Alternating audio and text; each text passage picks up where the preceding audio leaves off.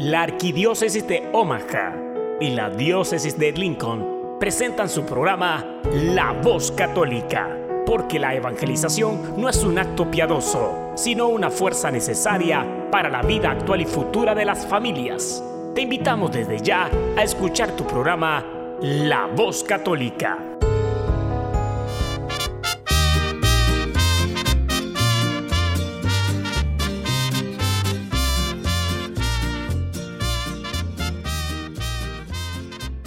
En el nombre del Padre, y del Hijo, y del Espíritu Santo.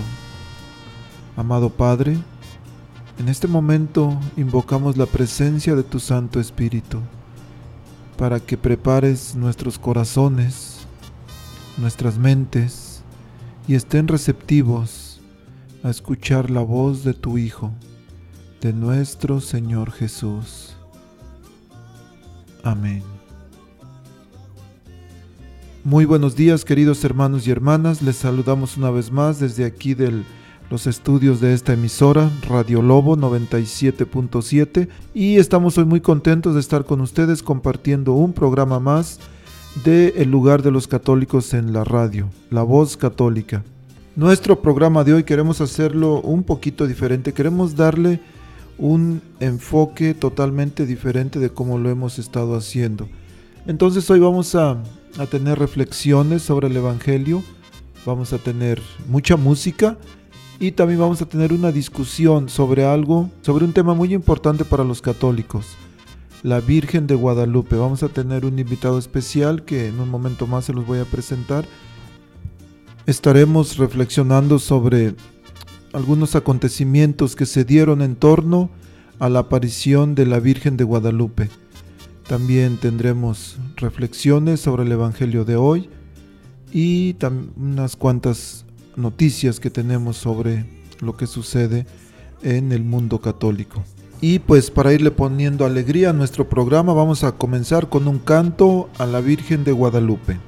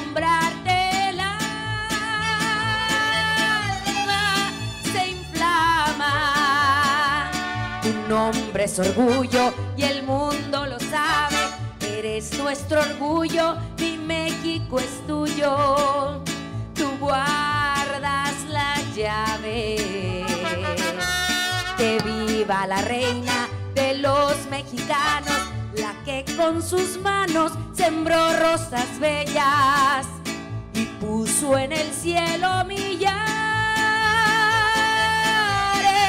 de estrellas.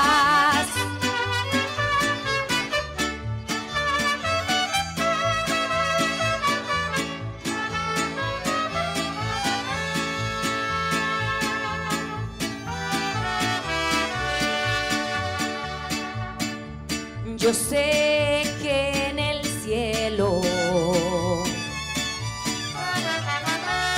escuchas mi canto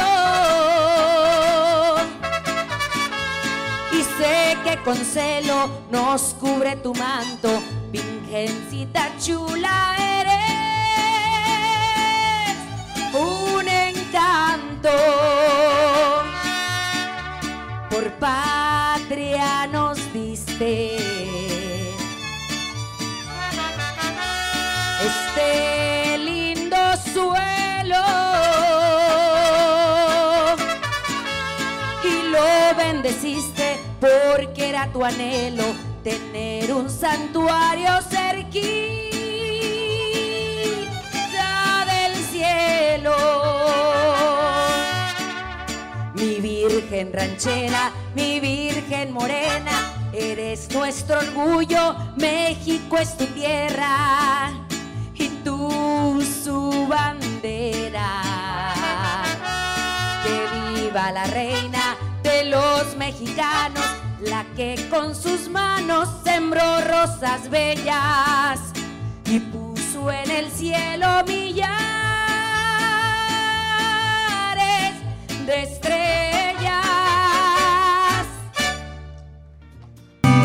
Estás escuchando La Voz Católica.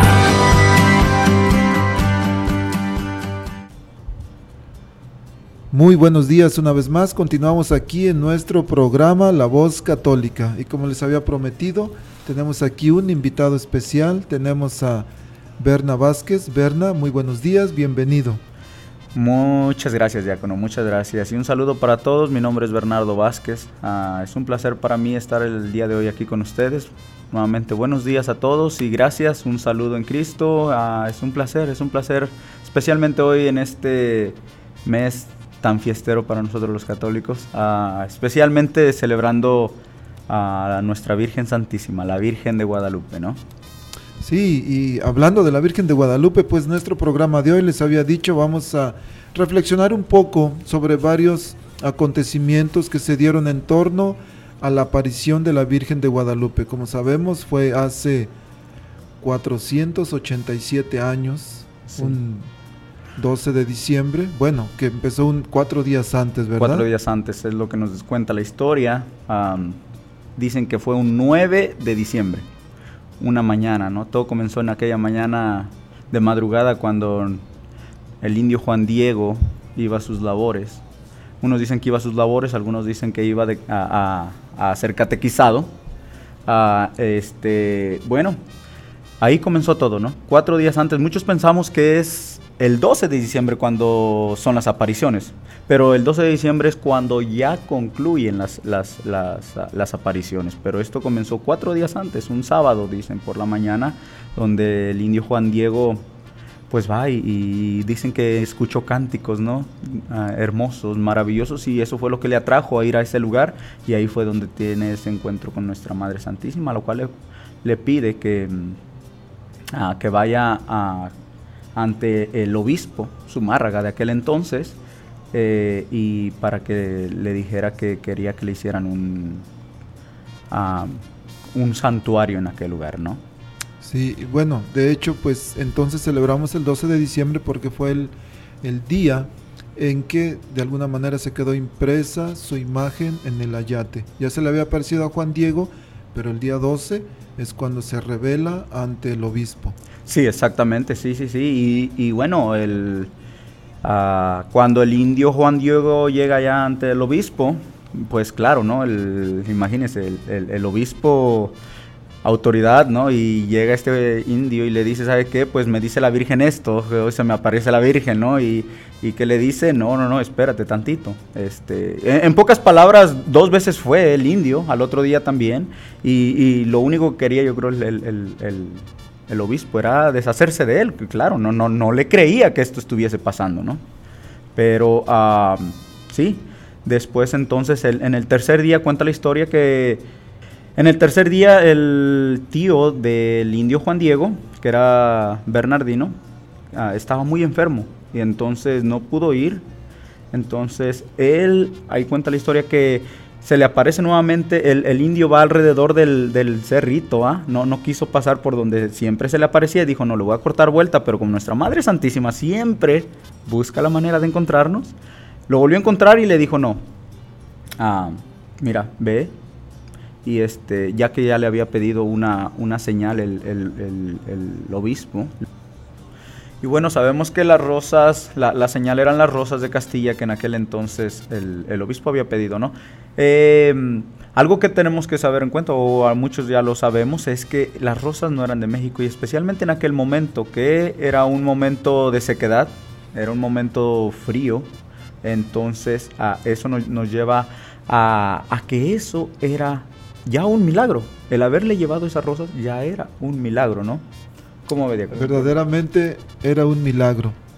Y siempre he pensado, o estos últimos días estaba reflexionando sobre por qué la Virgen se apareció, cuál fue el propósito de ella, cuál era la intención de aparecerse en México. Bueno, uh, muy buena pregunta. Sabe que este, primero que todo, yo creo para unir a esas dos culturas, ¿no? Uh, y atraer la unidad, atraer la unidad y esperanza, ¿no? Unidad y esperanza de que, bueno, sabemos que nuestros ancestros en aquellos entonces pues hacían sacrificios humanos. Entonces ella viene como hacer la luz, a traer la luz que es nuestro Señor Jesucristo, ¿no? Y, ella, lo que nadie antes pudo hacer, ella lo hace en tan poquito tiempo, ¿no? Cristianizar no simplemente a México, sino a todo el continente. Sí, y de alguna manera ella viene a reemplazar lo pagano por lo sagrado. Y mucha gente creemos que la gente se volvió guadalupana, pero la gente se volvió cristiana, así como, como en el milagro de Caná, primer milagro de Jesús, que dice el Evangelio de San Juan, que la gente, perdón, que los discípulos empezaron a creer en Jesús. Entonces así en México, todos los millones de personas que fueron este, de alguna manera evangelizados, empezaron a hacerse cristianos. Sí, sí, sí, eh, eh, eso que bueno que, que no lo dice, porque muchos de nosotros creemos eh, que, bueno, los mexicanos simplemente son guadalupanos, pero verdaderamente antes del de, ser guadalupano, nosotros somos cristianos, a lo que nosotros fuimos llamados, ¿no? a lo que nuestra Madre Santísima nos trajo, antes que todo fue a su Hijo, la luz de del, Evangelio, o sea, a su propio Hijo. Y, eso es lo que yo creo, querido hermano católico o no católico que nos estás escuchando, primero que todo, o primero que de ser guadalupano nosotros somos cristianos. Mucha gente dice, no, es que ustedes los católicos. No. Cristianos católicos. Primero que todo somos cristianos, ¿no? Y este, claro, nuestra Madre Santísima trajo una gran bendición para todos, ¿no? Trajo esa paz, esa, esa fe en, en Cristo Jesús, del, cual ahora nosotros pues nos servimos. ¿no? Berna, qué importante eso que acabas de decir, católicos y no católicos. Sabemos que muchos de nuestros hermanos que no son católicos nos critican, nos dicen que nosotros adoramos a la Virgen, pero quiero invitarte desde hoy en un programa más adelante que hagamos especialmente sobre la veneración que le damos a la Virgen, la veneración que le damos a los santos cuando nos acusan de idólatras. Este, y la promesa es de que, de que hagamos un programa sobre eso. Vamos a pedir a la gente que nos manden sus comentarios, sus preguntas referente a la Virgen y los santos. Por lo pronto me gustaría que habláramos un poquito más de este hecho milagroso, de cómo fue lo que sucedió, por qué es milagroso, por qué no es algo humano. El, pero antes de eso me gustaría que escucháramos un canto, un canto para la Virgen, y después podemos continuar con nuestro programa.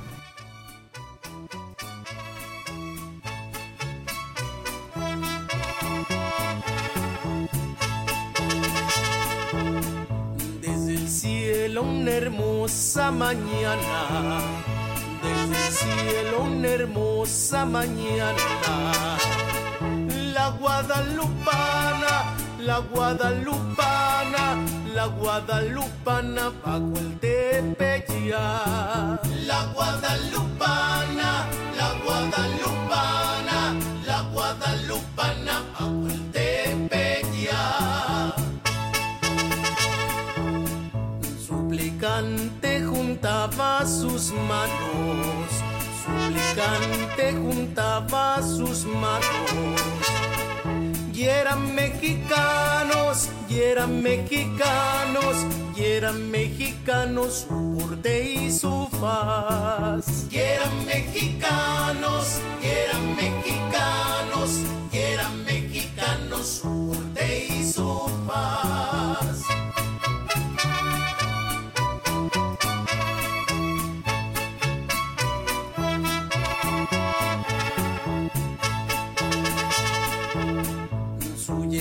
Lleno de alegría, su llegada lleno de alegría, de luz y armonía, de luz y armonía, de luz y armonía, todo el anahuac. De luz y armonía, de luz y armonía, de luz y armonía, todo el anahuac. Monte pasaba Juan Diego, junto al monte pasaba Juan Diego. Y acercóse luego, y acercóse luego, y acercóse luego al oír cantar. Y acercóse luego, y acercóse luego, y acercóse luego al oír cantar.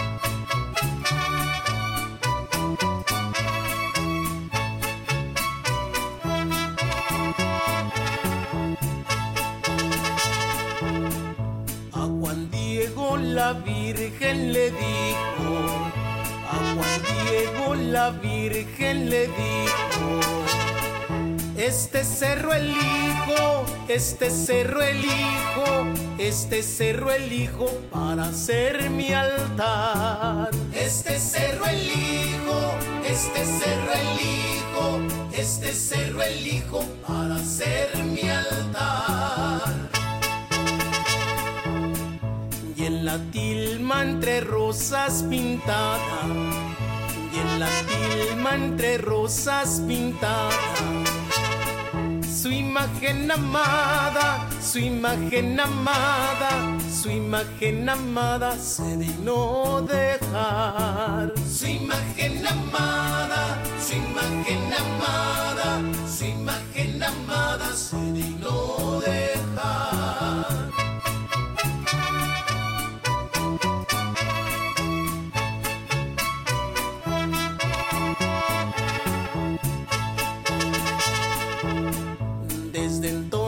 Entonces para el mexicano, desde entonces para el mexicano, ser guadalupano, ser guadalupano, ser guadalupano es algo esencial. Ser guadalupano, ser guadalupano, ser guadalupano es algo esencial.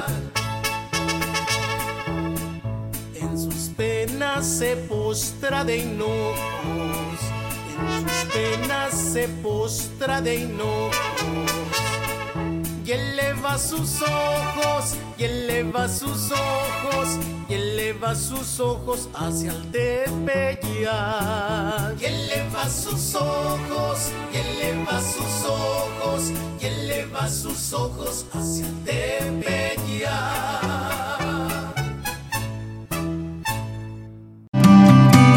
Estás escuchando La Voz Católica.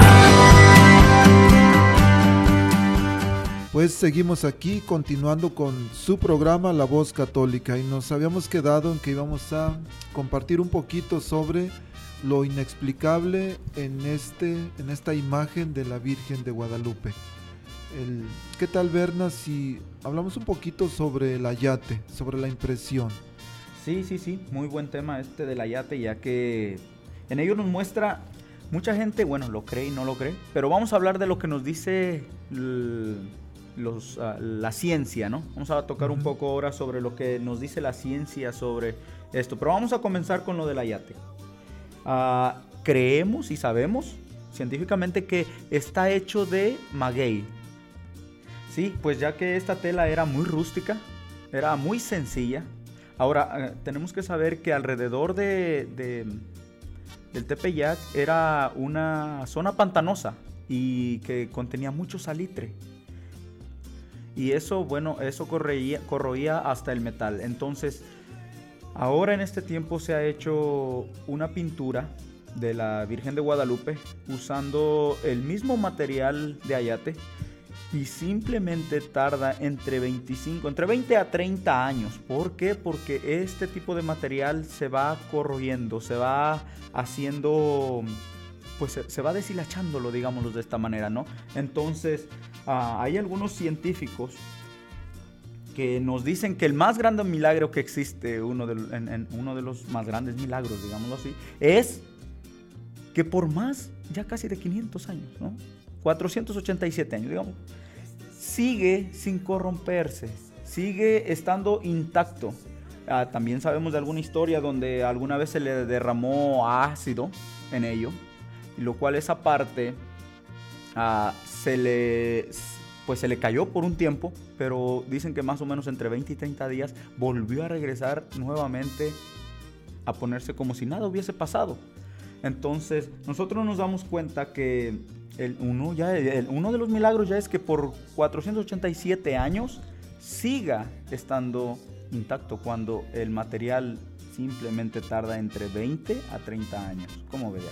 En, sí, 20 o 30 años en desintegrarse. En desintegrarse. Sí, Han hecho varias pruebas, una también miré que hicieron otra vez el mismo material, hicieron una pintura y 10 años tardó para desintegrarse. Mire, sí. Desapareció, sí. Y referente al, a lo que dices de que le cayó el ácido también, fue ácido muriático, eso fue en el año 1791 y normalmente ese tipo de ácido destruye. Destruye. Sí, te cae en la ropa y te la quema como si fuera como si fuera fuego. Como si fuera fuego. Sí, sin embargo, quedan las marcas todavía, hay unas en, una, en la parte superior derecha hay unas manchitas Sí. que se ve que quedaron como de alguna manera prueba de que sí le había caído ese ácido muriático, pero sin embargo de alguna manera se, se regeneró solita. Eso es algo que no... Insólito. Sí, y que no podemos explicar. Sí, claro, inexplicable, ¿no? Bueno, eso fue una, una, una de las partes. Ah, hay otras que ha sufrido ataques también. Por si no, no lo sabemos algunos, ha sufrido ataques. Este, un hombre llegó como muy devoto, ¿no? Y entró al santuario con un ramo de rosas. Lo que nadie se esperaba era que en este ramo de rosas venía una bomba. Y bueno, a la hora que detonó, este, pues dicen, dicen que era tan grande la bomba que hasta las casas de, ala- de afuera de la iglesia reventaron los, los vidrios, adentro mismo de la iglesia ah, todas las estatuas quebradas, pero dicen uno de ellos que era un crucifijo que estaba de metal y que estaba todo retorcido, ¿no? Pero lo que no nos podemos entender es que la imagen de la Virgen de Guadalupe intacta.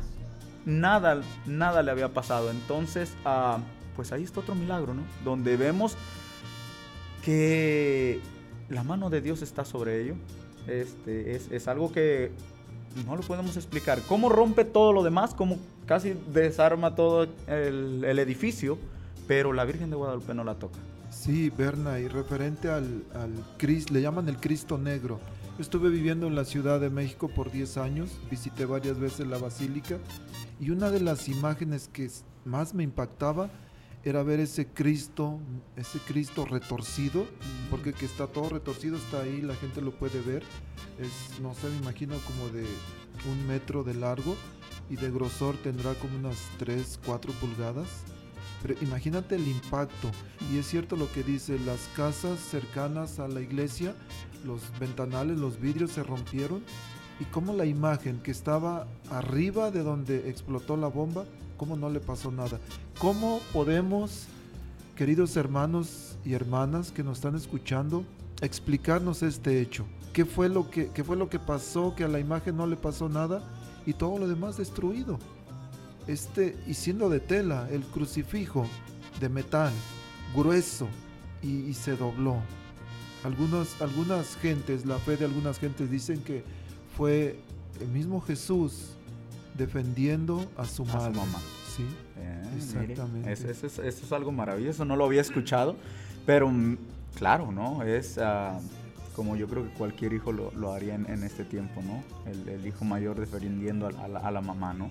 Es algo muy bonito, diácono, que realmente no nos podemos explicar y ustedes, hermanos que nos están escuchando, nomás pongámonos a pensar, ¿no? En aquel momento, en, en- en lo que ha sufrido la, la Virgen o la imagen de la Virgen y y que hasta ahorita, después de 480 y tantos años, sigue intacta, es, es ya un milagro que no lo podemos explicar y lo único que que, que tenemos que caminar en fe y saber que nuestra Madre Santísima, ahora sí que como dijeron, nosotros no estamos desmadrados, ¿no? O sea, que tenemos, que tenemos mamá, que tenemos mamá. Entonces, y, y como le dijo a Juan Diego, que no estoy yo aquí, que soy tu madre, ¿no? Entonces, meternos en, en- amar a nuestra madre, en respetarla, ya que confiados, confiados en que ella va a ser quien nos va a llevar a los brazos de Jesucristo.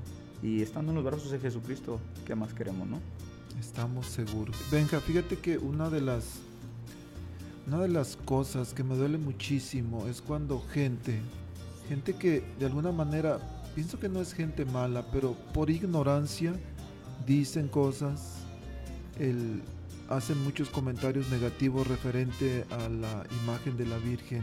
Dicen que es una pintura, dicen que los españoles la trajeron, dicen muchas cosas.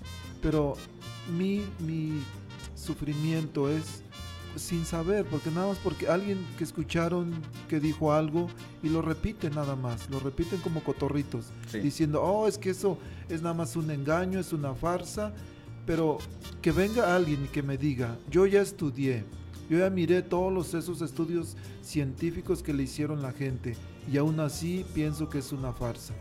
Sí, Bueno. sí, sí. Mire, eh, yo estaba escuchando algunos programas e investigaciones sobre todo esto y me doy cuenta de los que verdaderamente han estudiado, que son científicos, que tienen algún título, ¿no? Digámoslo así. De verdad, de verdad, de verdad, que ellos nos dejan saber. Es más, muchos de ellos se han convertido simplemente por estar estudiando la tilma. Pero de ahí está la contra también, ¿no? Los que nomás estamos atacando.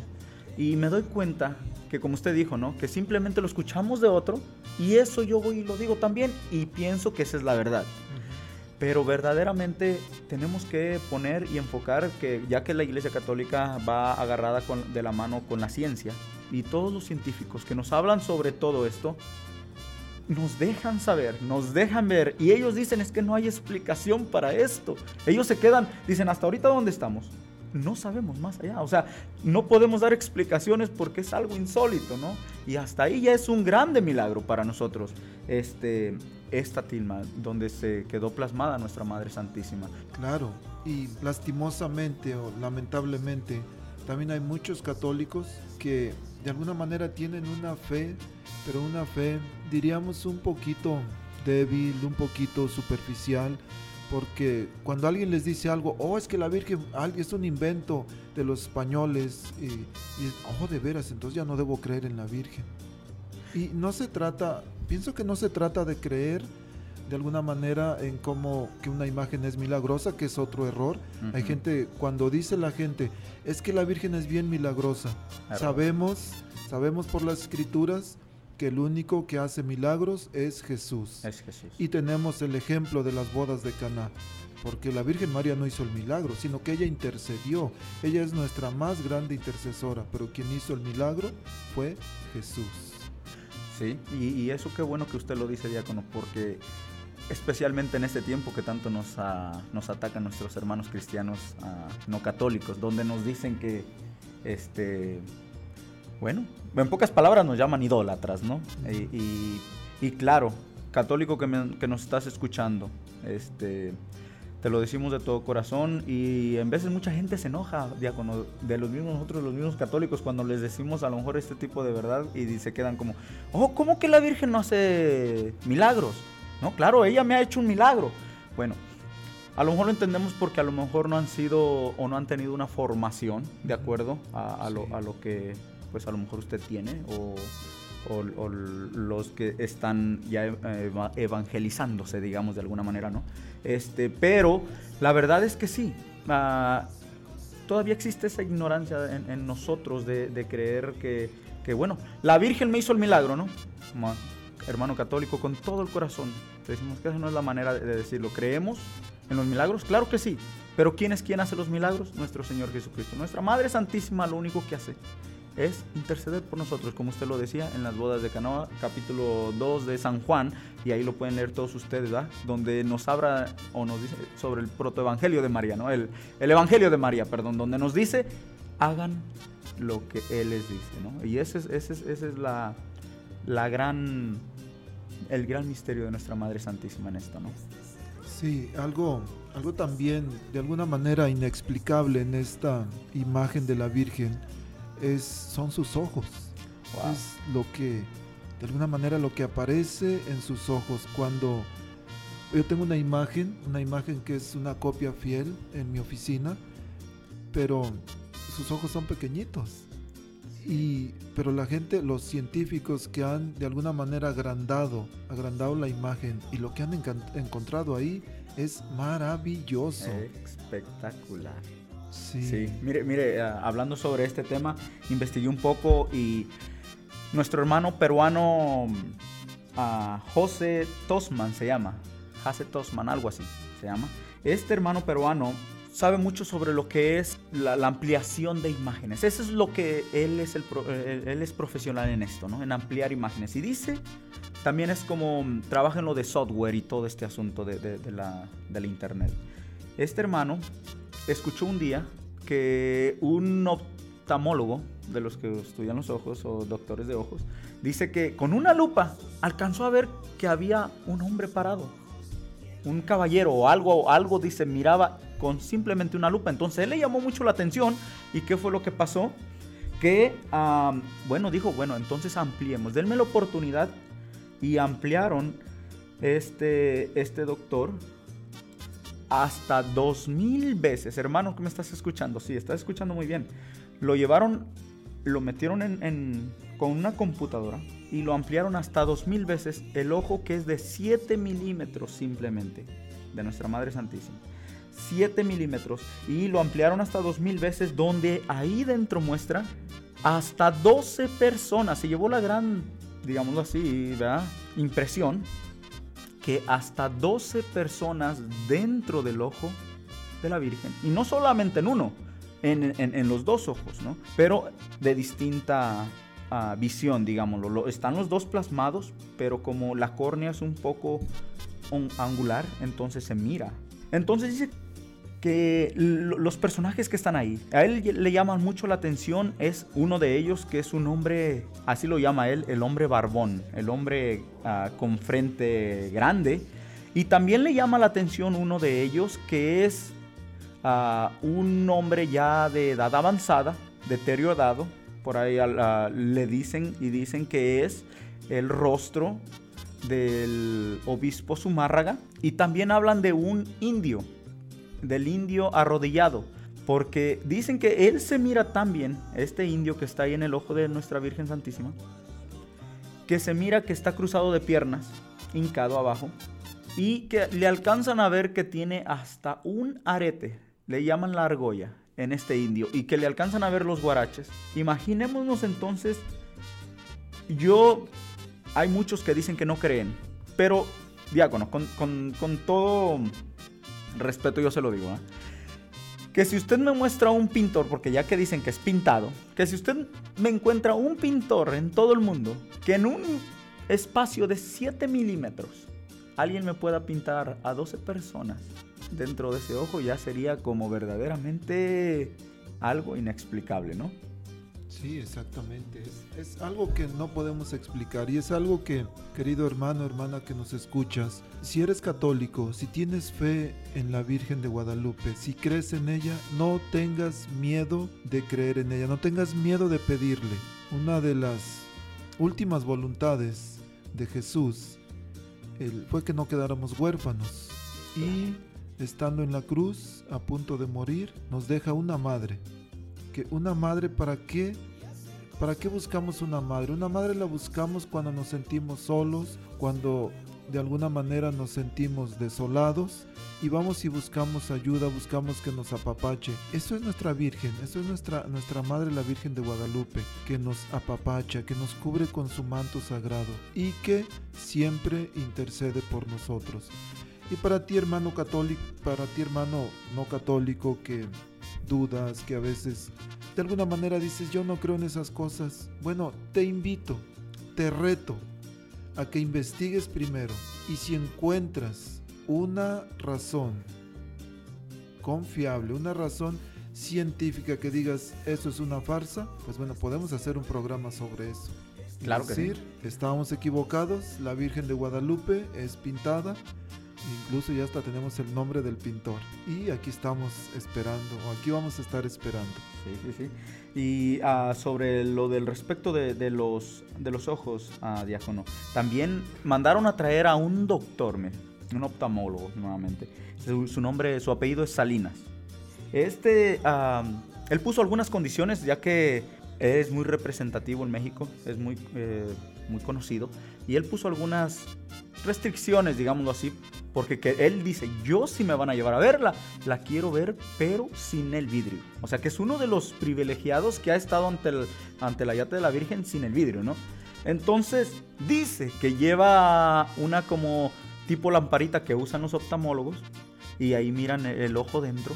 Y dice que la primera impresión que se llevó es que ya que si ustedes están mirando o miran a la Virgen en, en- en- en la imagen, es que ella está un poco inclinada hacia su derecha. Entonces él, lo subieron a, a- mero arriba y dice que él empezó a ver con, la lamparita. Pero dice que a él eh, eh, cuando la estaba mirando se le olvidó que estaba viendo simplemente la imagen. Y que le dijo a la imagen, o sea, él no, no se acordó que estaba viendo la imagen. Le dijo, oiga señora, ¿puede usted levantar un poco su ojo para alcanzar a verla? Y dice que todos se soltaron a reír en ese momento. ¿Por qué? Porque él verdaderamente estaba viendo un ojo vivo. Un ojo vivo que, que tenía profundidad. No es que simplemente se quede como mirando un papel.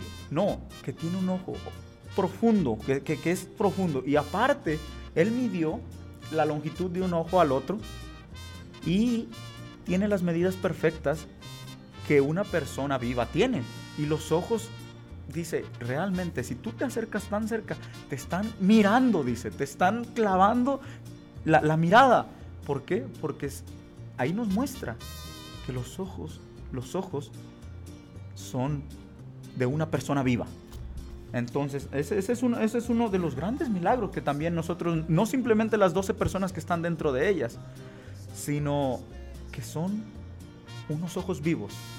Y Berna, a ese efecto, eh, la ciencia le llama los efectos de reflexión. Y, y lo podemos de alguna manera entender muy fácil.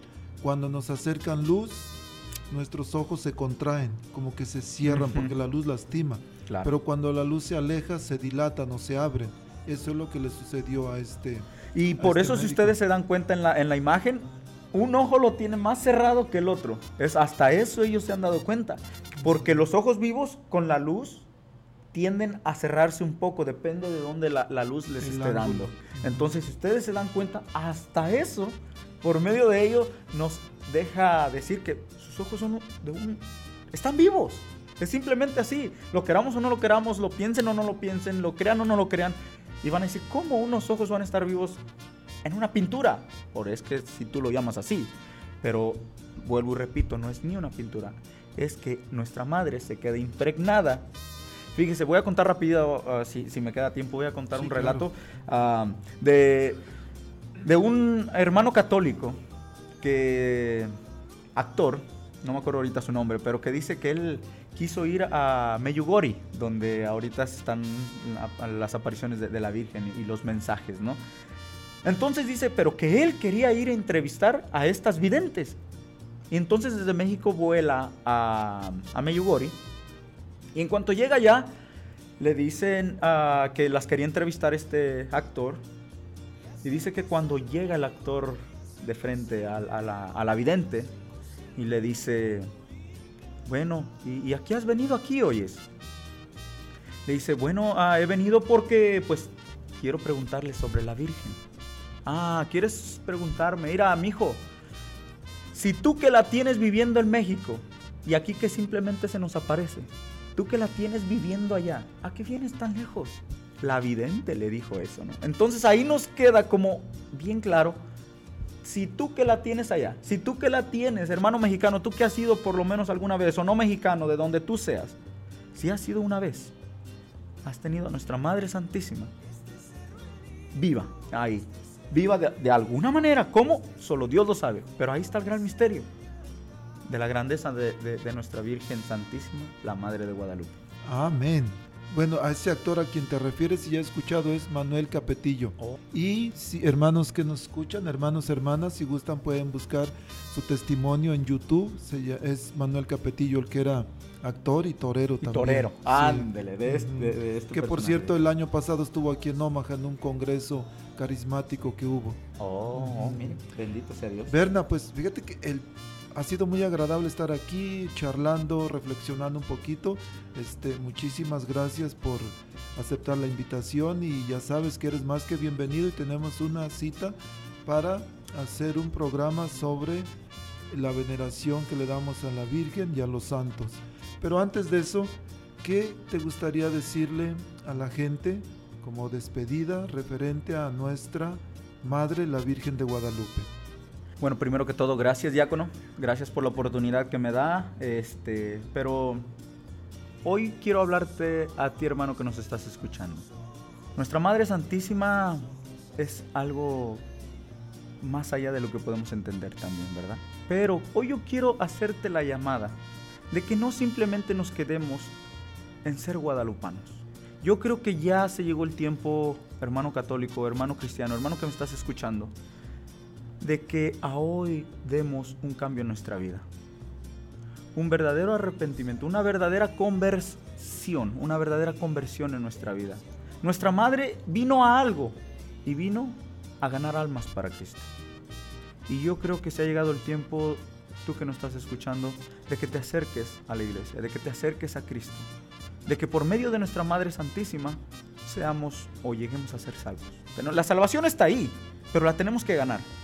¿Cómo? Bueno, siendo o dando una conversión en nuestra vida. Ah, sabemos que hay muchos ah, grupos que sean carismáticos o grupos ah, alrededor de nuestras parroquias que día con día, no es que, bueno, es que, ay hermano, que es que yo trabajo este día y no puedo ir al grupo de oración. No, no, no. Hay día, hay para cada día un grupo de oración. Entonces te invitamos. Y yo te invito en el nombre del Señor a que hoy, hoy es el día de que demos una conversión en nuestra vida. Y de esa manera les vamos a dar las más gracias a nuestro Señor, a quien dio la vida por nosotros. Hoy yo te, hoy yo te invito a que verdaderamente des una conversión. Este, así un, un día yo también, yo que me iba a pensar, diácono, estando hablando de, de- de- de Dios. Wow. Pero, ¿sabes? Algún, un día yo tomé la decisión. El día para ti es hoy. Dios te está llamando por medio de nuestra Madre Santísima. Y un día así como entró a mi casa, también puede entrar a la tuya. Y lo único que te digo es que Dios te ama, que nuestra Madre Santísima nunca te va a dejar y que vengas a ella. Que vengas a ella porque ese es el mejor camino para llegar a Cristo y el más fácil, nuestra Madre Santísima. Les invito a rezar el rosario cada que puedan. Si, si es diario, mucho mejor. Y no simplemente eso, visitar ah, el confesionario, la Eucaristía, no simplemente los domingos, sino entre semana también. Les doy miles de gracias y gracias que nos ah, escuchan. Diáconos, muchas gracias, que Dios lo bendiga. Y bueno, aquí estaremos para la siguiente vez. Primeramente Dios, si Dios nos presta vida y nuestra Madre Santísima, la Virgen de Guadalupe, nos da licencia. Muchas gracias, Berna. Antes de despedirte, de alguna manera, quisiera decir que una de las características en la imagen de la Virgen es de que apareció unos pocos días antes de que celebramos el nacimiento de Jesús y que aparece embarazada. Estamos, algunos de ustedes saben, posiblemente algunos no, pero estamos en el tiempo de Adviento, estamos en tiempo de preparación para la venida de nuestro Señor Jesús y por eso ella aparece embarazada. Ella es la que, que nos lleva ante Dios por medio de su Hijo. Es la- ella es la que nos trae la salvación, como decías, Berna. Y pues bueno, en este tiempo de preparación, el que estamos posiblemente preocupados por los regalos, por lo que cómo vamos a celebrar la Navidad, ¿por qué no mejor preparamos nuestro corazón para la venida de Jesús, para que podamos recibirlo con un corazón especialmente en paz, un corazón agradecido, un corazón alegre, por supuesto, también, y que cuando sea el 25 de diciembre, que Jesús viene, el Dios se hace, Dios que se hizo hombre por rescatarnos, nuestros corazones estén dispuestos a recibirlo. Berna, muchísimas gracias. Gracias. Nos vemos la próxima vez y hermanos, continuamos con nuestro programa. Que Dios los bendiga mucho. Bendiciones, hasta luego. Hasta luego. Y vamos a continuar con un canto.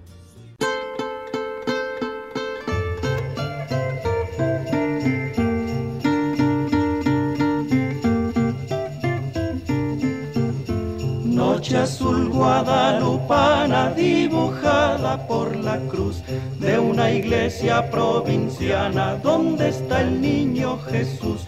Cuando llegas a mi cielo, noche de la Navidad, hay más luz en el sendero del perdón y de la paz. Tus volcanes de Tecali se perfuman de copal y es la luna de mi valle tu piñata de estrellas en el alma y en el aire una canción como brisa de campanas que me alegra el corazón. Peregrina noche santa, nacimiento de mi fe, Navidad guadalupana, yo jamás te olvidaré.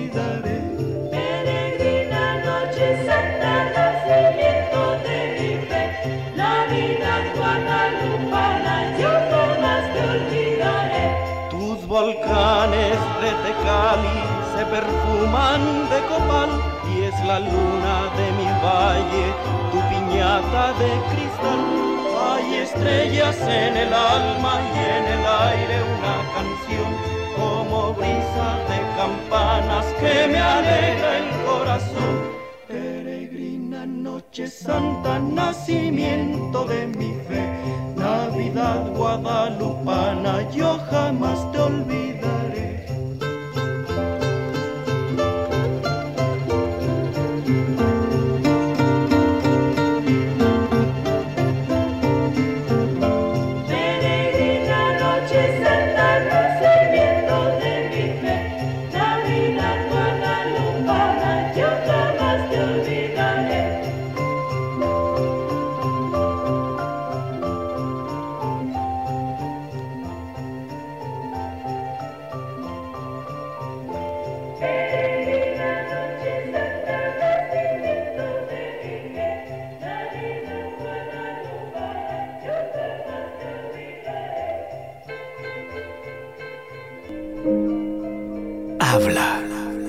Siervo escucha.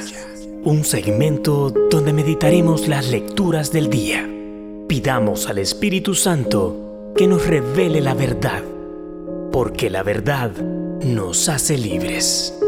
Habla, que tu siervo escucha. Hola, buenos días. Yo soy el diácono Luis Valadez, aquí de la Iglesia Nuestra Señora Guadalupe. Y hoy estamos aquí con ustedes para compartir un poquito lo que es la palabra de Dios acerca de lo que son las lecturas del domingo tercero de Adviento, ya que una de las cosas que nos preparan para la venida de Dios, nuestro Señor, es a través de estas ah, lecturas de Adviento. Y para reflexionar un poquito a la luz del Evangelio, vamos a escuchar la palabra de Dios del Evangelio de San Lucas. En aquel tiempo la gente le preguntó a Juan el Bautista, ¿qué debemos hacer?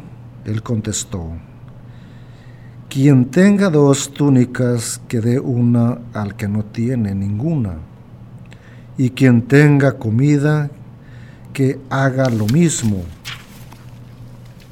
También acudieron a él los publicanos para que lo bautizara, y él preguntaban, Maestro, ¿qué tenemos que hacer nosotros?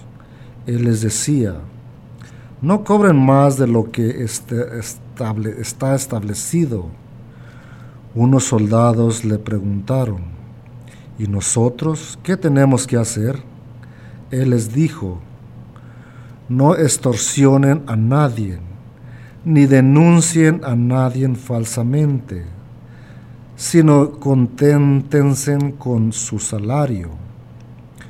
Como el pueblo estaba en expectación y toda- todos pensaban que quizás Juan era el Mesías, Juan los sacó de dudas, diciéndoles, es cierto que yo bautizo con agua, pero ya viene otro más poderoso que yo, a quien no merezco desatarle las correas de sus sandalias. Él los bautizará con el Espíritu Santo y con fuego. Él tiene el bielgo en la mano para separar el trigo de la paja. Guardará el trigo en su granero y quemará la paja en un fuego que no se extingue. Con estas y otras muchas exhortaciones anunciaba al pueblo la buena nueva. Palabra del Señor. Como acabamos de escuchar, el Evangelio nos habla cuáles son las actitudes que debemos de tener, de cambiar en nuestra vida diaria. Cuando esta gente se acerca a San Juan a preguntarle qué es lo que tenían que hacer, cómo podían cambiar su modo o su estilo de vida, Juan tiene una respuesta simple y sencilla a cada uno de ellos de una manera simple de cómo vivían su vida y cómo debían de cambiar o compartir lo que Dios les había otorgado a cada uno de ellos. Tienes dos túnicas, dale una al que no tiene. Tienes algo que comer, compártelo con aquel que no tienes. ¿Tienes alguna posición en el servicio de los demás? No abuses de ello, sino haz lo que es justo. Y creo que eso es para nosotros cambiar nuestro estilo de vida cuando escuchamos esta invitación del Evangelio, que podemos prepararnos para recibir la venida de Cristo nuestro Señor. El reconocer lo que somos y el reconocer lo que vivimos en nuestra vida, podemos nosotros aceptar esa invitación de la buena nueva. Porque recordemos como Juan decía que bautizaba con agua, pero que ya vendría alguien que nos bautizaría con el fuego del Espíritu Santo. Y ese era el Mesías, Jesús nuestro Señor, a quien nosotros estamos esperando en esta Navidad, por lo cual a través del tiempo de Adviento nos preparamos para recibirlo en nuestros corazones y poderlo compartir con todos nuestros hermanos en el caminar. Y cada uno de nosotros tenemos un estilo de vida propio. Cada uno de nosotros tenemos unas cualidades que Dios nos ha regalado. Y es por lo cual que cada uno debemos responder de una manera diferente, pero con un mismo espíritu y con un mismo amor hacia nuestro Señor Jesucristo. Así es que nos invita la palabra de Dios a cambiar de nuestras actitudes que vivimos diariamente en el mundo. En nuestra vida cotidiana todos tenemos diferente manera y estilo de vida, pero cuando hablamos de una vida espiritual, todos debemos de tener un mismo espíritu de caridad hacia los demás.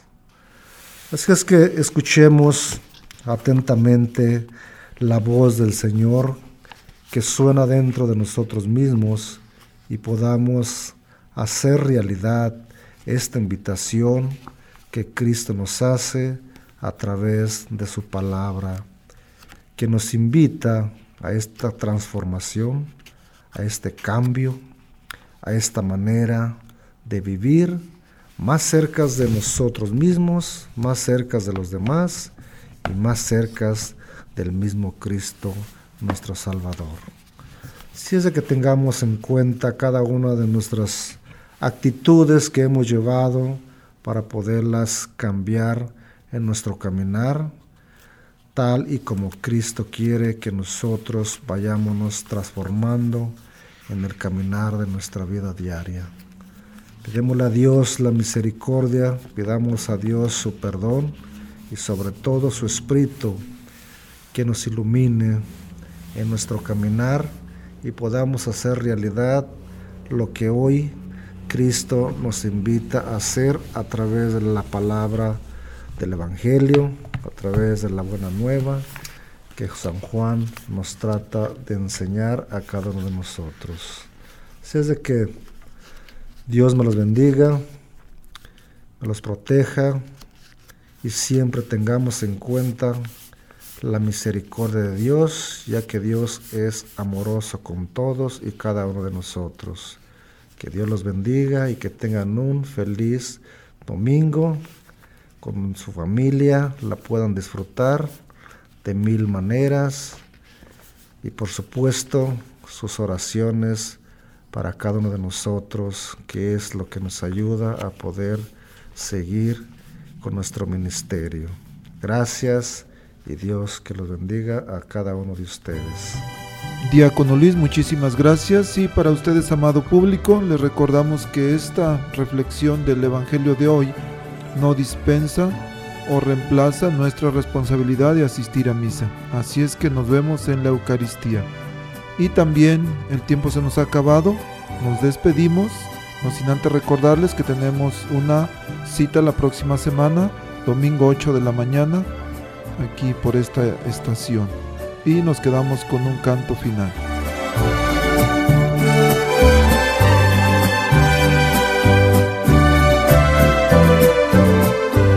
Con qué gusto venimos con gran devoción.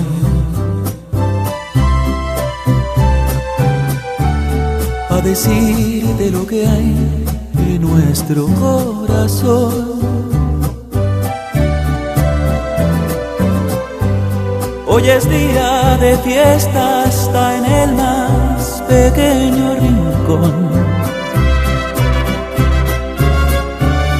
Hoy se muere el rencor y florece el perdón.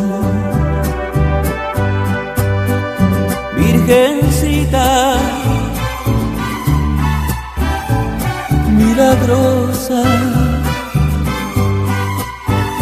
eres tú la estrella más hermosa de la creación.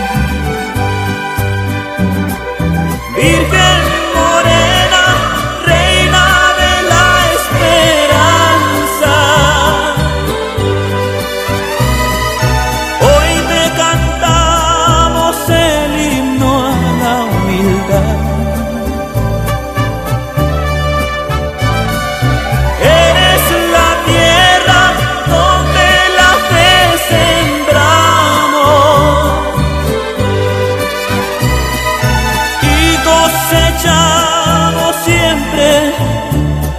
tu bondad.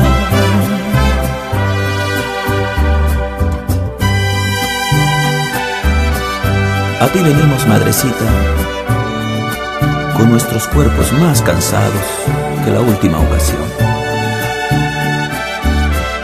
Pero con un amor tan grande para ti que no nos cabe en el corazón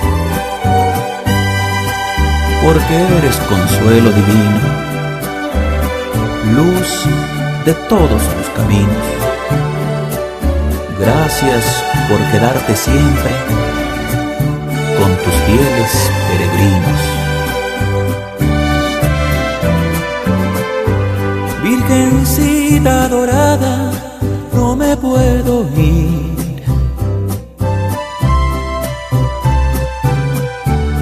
sin decirte mil gracias, sabes por qué. Y teniendo el momento, te quiero pedir. Por los que de justicia se mueren de sed.